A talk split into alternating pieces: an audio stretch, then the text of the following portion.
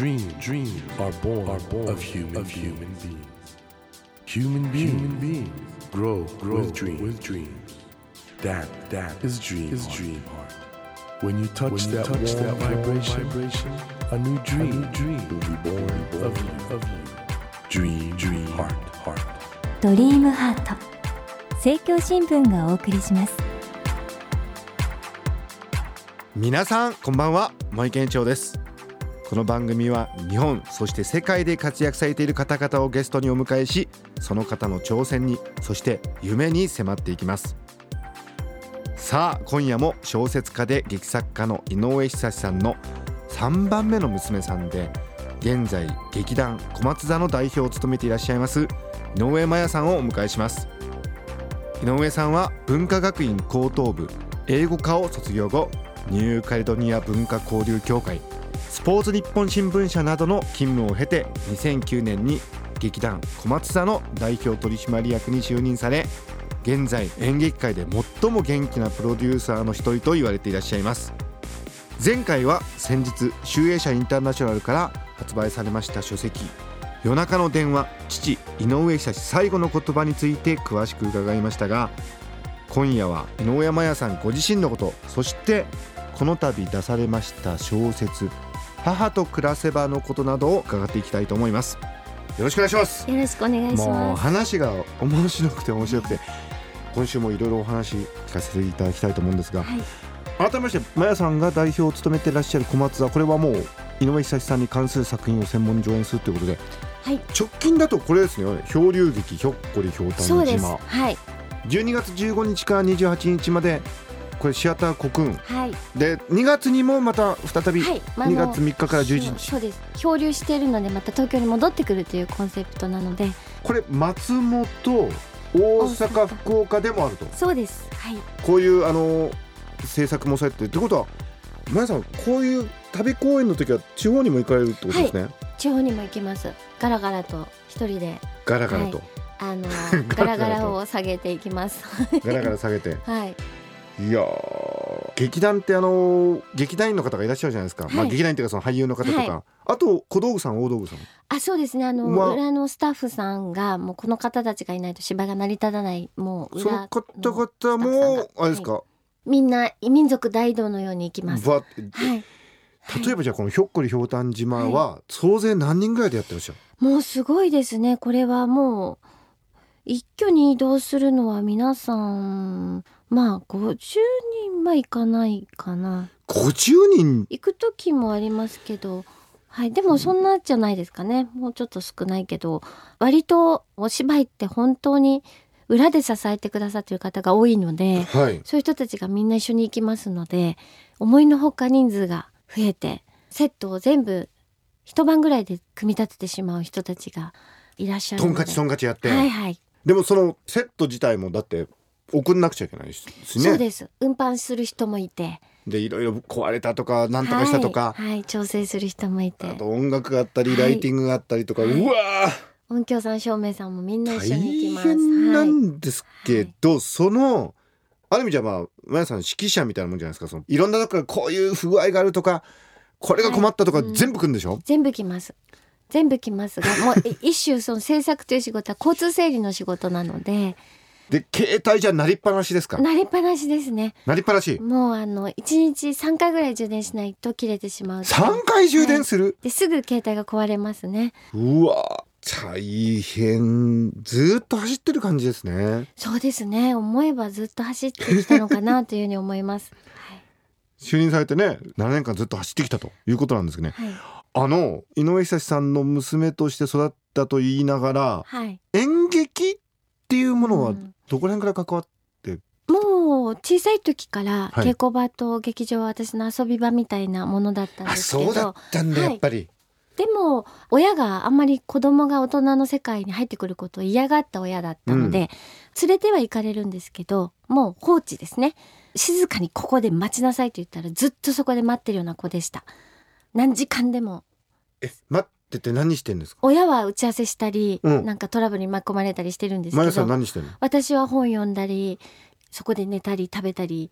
偉いですね。一回あの置いてかれたこともあるぐらい。ん、はい、あの存在を忘れられて帰られちゃったこともあるぐらい。あそういえば私今日子供連れてったんだっけって親に迎えに来られましたけど。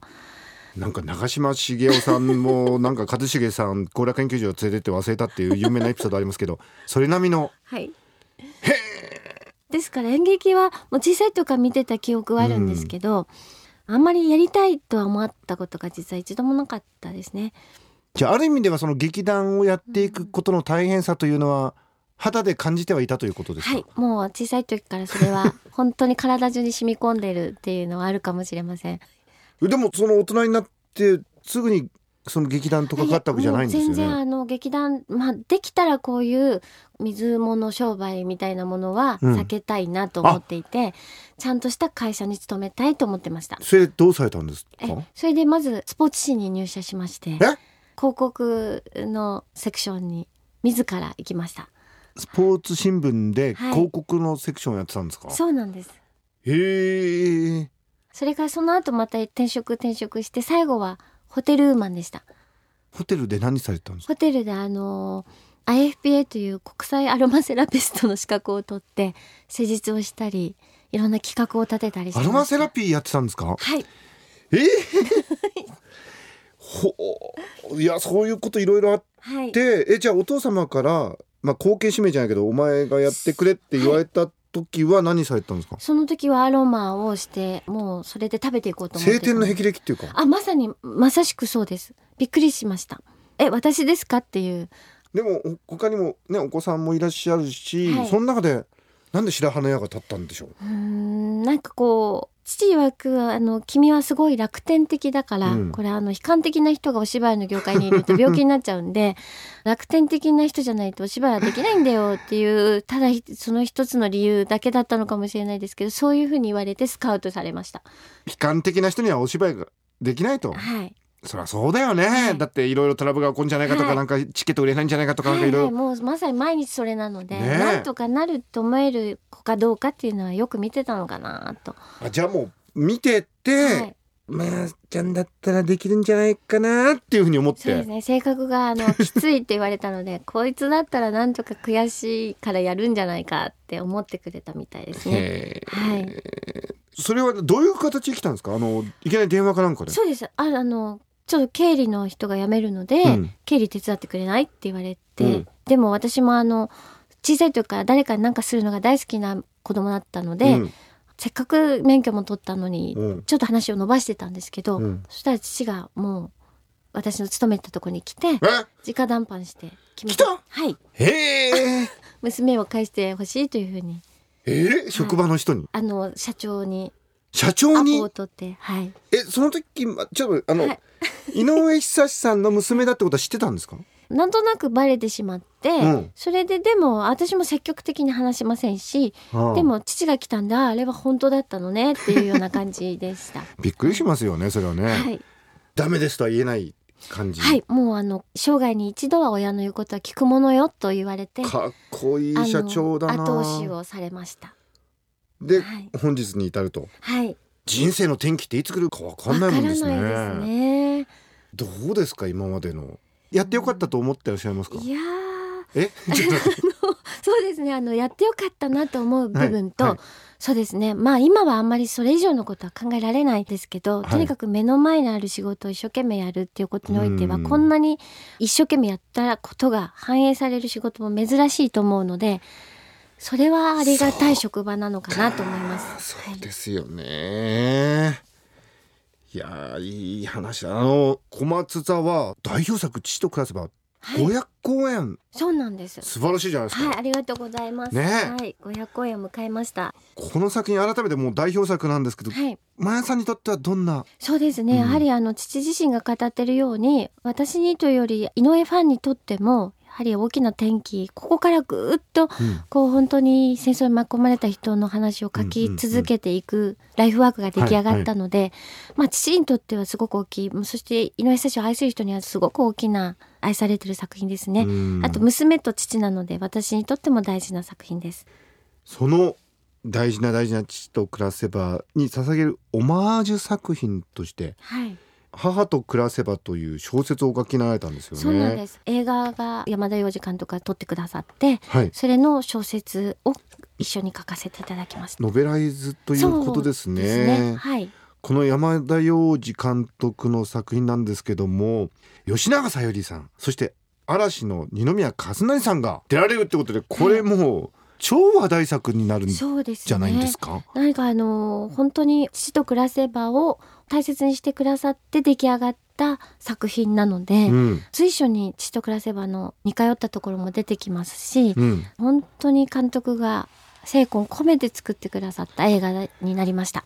うんこの映画は？12月12日に公開。12月12日もうすぐです、皆さん、はもうすぐ公開ですからこれ見ないとダメよ。そしてこの小説もぜひ皆さんお読みください。集英社から出ます。はい。どうですか？この小説どういう人に読んでほしいですか、もうあの戦争はもちろんなんですけど、うん。こんなに急に突然死んでしまう人が今世の中とても多くてはい。あの本当に大切な人を亡くしてしまった全ての人に読んでもらいたいと思います。今こそ平和の大切さというのをね、はい。改めてちょっと振り返りたい、そして先ほどおっしゃいました井上久先生あの戦争に巻き込まれていってしまう人々の姿を描いたってやっぱりそこに人間としてのねいろんなはい。そ思い、うですね、うん。普通に暮らしてた人がある時普通に暮らすことを突然自分たちのせいじゃなくそれが亡くなってしまった人たちのエピソードというのをとにかく書きたいって言ってました。ね、戦争っていうと、まあ、例えばね戦いをする人とかそういう視点から描かれることが多いんですけど、その巻き込まれていった方々の話ってのはやっぱり一番我々にとってはこれから大事なことだと思うんでね。はい、ぜひそういう意味でも見てください。そしてはい、小松座の今後の公演としては恐竜劇ひょっこりひょうたん島シアターコクの12月15日28はちょっと皆さん当日券にかけてくださいね、はい。そして2月3日から11日にはい。また追加公演がありますし、はい。シアターコクそして松本大阪福岡。これもまあちょっとチケットどうかな？松本大阪、福岡はまだまだチケットが大丈夫らしいあら、はいみんなチャンスだぞこれ。すごい、はいもうひょっこりひょうたん島だよ。あでも、はい。考えてみたらねお父さんはこのひょっこりひょうたん島の頃はまだ若手の駆け出しですもんね、はい。何歳だったんだろう、ね。30になったばっかりぐらいで来た話なんじゃないかなと思いますけもうどとにかくはい。一世を風靡した、もう社会現象となったね。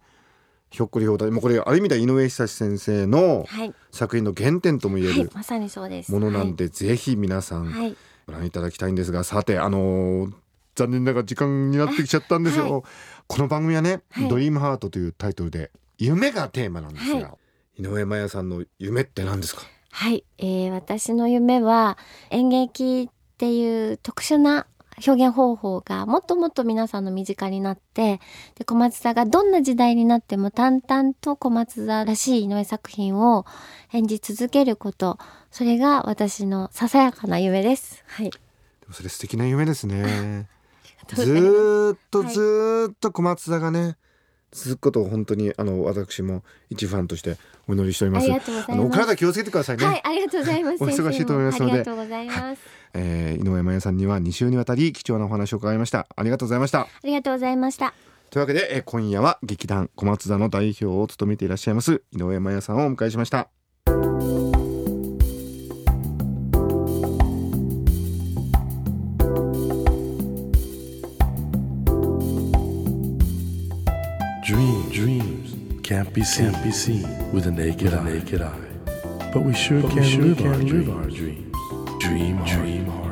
is in you, is in you, and it will, make, it will make a brand, a brand new, new you, you.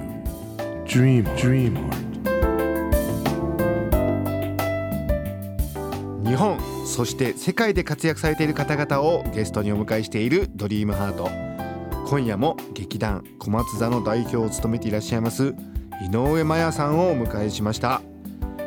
うーん演劇っていいですねいや僕もあの演劇見に行くの本当好きなんですけども結局ね人間がやってるわけですから何が起こるかわからないんだけどその中で仲間たちと作り続けていく。